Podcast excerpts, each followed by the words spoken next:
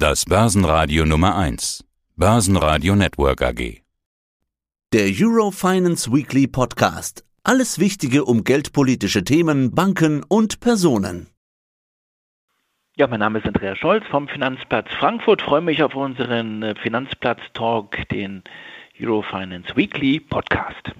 Zitat. Nachdem die Zentralbank genau elf Jahre lang ihre Leitzinsen nicht mehr angehoben hat. Punkt, Punkt, Punkt. Punkt.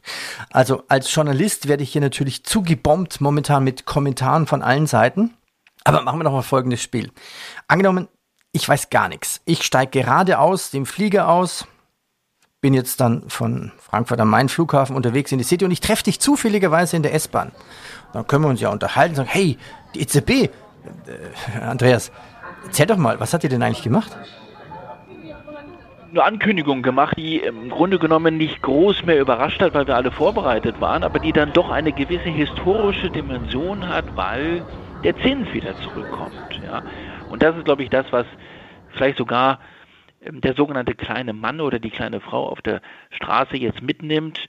Äh, da muss etwas bekämpft werden, äh, wo wir uns alle Sorgen machen, dass der Kampf möglicherweise länger dauern könnte, nämlich der Kampf gegen dieses Inflationsgespenst, was kein Gespenst mehr ist, was ein Monster mittlerweile zu werden scheint und eine EZB, die sehr lange gewartet hat, nichts gemacht hat und jetzt auf einmal in die Puschen kommen mhm. möchte. Das heißt also hier die Zinswende jetzt wirklich formal angekündigt hat. Also gestern gab es eine Sitzung, das muss man da noch dazu sagen.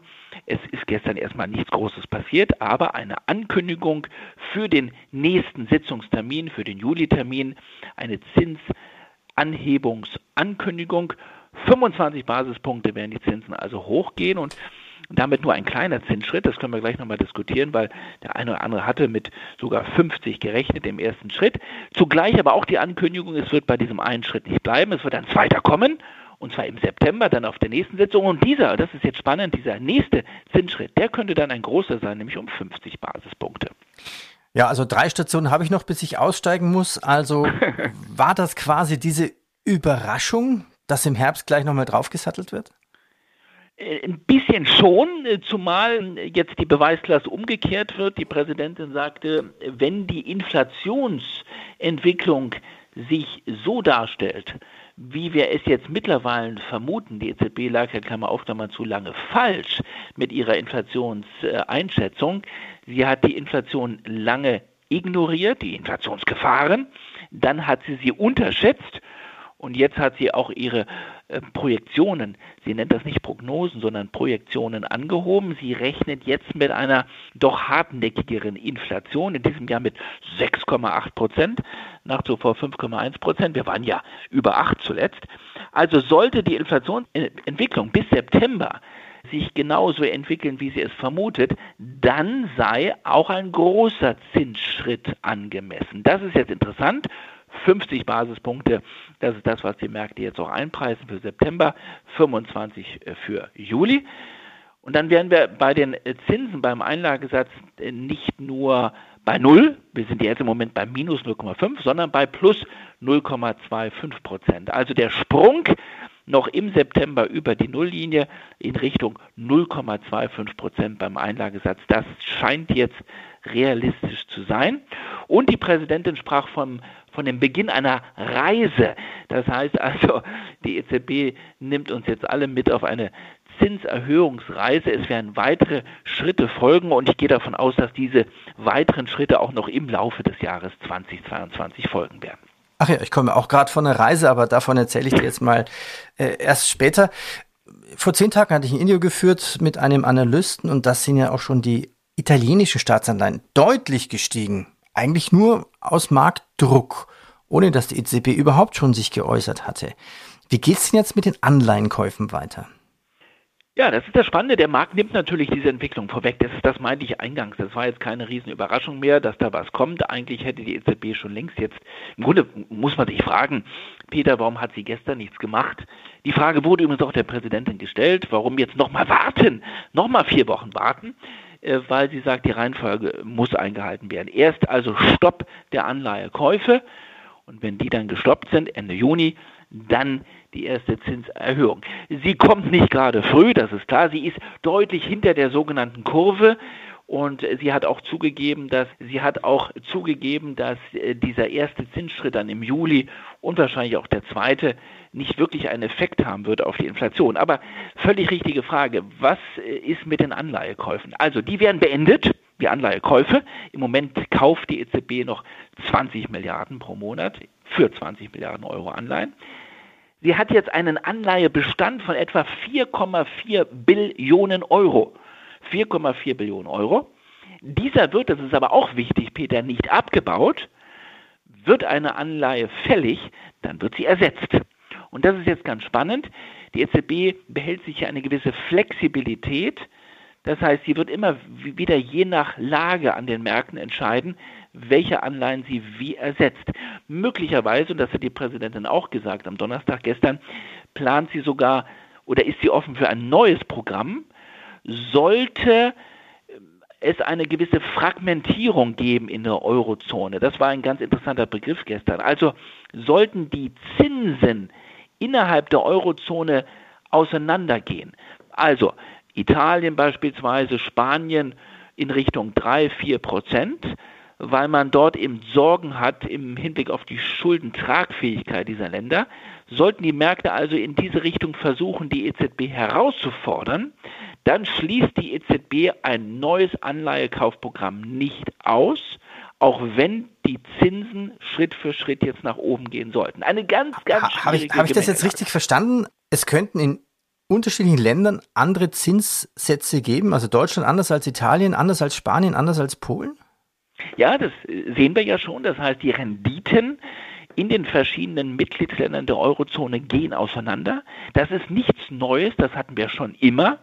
Deutschland traut man mehr zu, also in Form von Solvenz, Schuldentragfähigkeit. Aber wir haben wieder das Problem, dass gerade im Süden der Eurozone es eher knirscht und vor allen Dingen eben die Renditen der sogenannten Südländer, also der Länder wie gerade Spanien und Italien und vor allen Dingen Italien, Stichwort Schuldentragfähigkeit, da sehen wir, dass die Renditen gerade auch der zehnjährigen italienischen Anleihen schon wieder nach oben ausreißen und dass wir eine Differenz sehen, ein Gap sehen zur Bundesanleihe.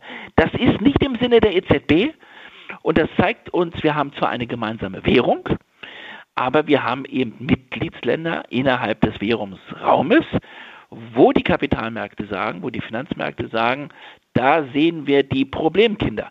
Und wenn der Zins jetzt insgesamt steigt, dann werden wir sehen, dass gerade bei den Problemkindern die Renditen schneller steigen. Und das bezeichnet die EZB als Fragmentierung. Und das ist eine große Sorge. Ich will nicht ausschließen, dass das Thema Euro-Schuldenkrise nicht morgen und nicht übermorgen, aber in den nächsten Monaten, auf jeden Fall in den nächsten Jahren wieder auf die Agenda zurückkommen wird. Lass uns das Ganze noch mal ein bisschen ja, einordnen zu versuchen. Was heißt das jetzt? Ich meine, höhere Zinsen, wird dann das Wachstum ausgebremst? die Preise werden ja auch hauptsächlich durch Energie getrieben. Also der hohe Zins ist erstmal wichtig, um sozusagen wieder Vertrauen ja, in, den, in den Kreislauf hineinzubekommen. Man traut im Moment der EZB nicht zu, dass sie die Inflation wieder runterkriegt von den 8% in Richtung Zielniveau 2%. Wenn die Konsumenten kein Vertrauen haben in die Notenbank, dann ziehen sie Käufe vor, auch wenn die Preise steigen. Wenn die Konsumenten die Preise, diese Käufe vorziehen, dann sorgen sie für einen Nachbrenner bei der Inflation, dann gehen die Preise weiter hoch. Dann werden auch die Gewerkschaften sich melden und sagen, wir als Gewerkschaft wollen höhere Löhne. Stichwort Lohnpreisspirale. Das ist alles ähm, sozusagen die Gefahr, die wir im Moment sehen. Das heißt, die Inflation könnte sich verselbstständigen und nicht so schnell wieder zurückkommen.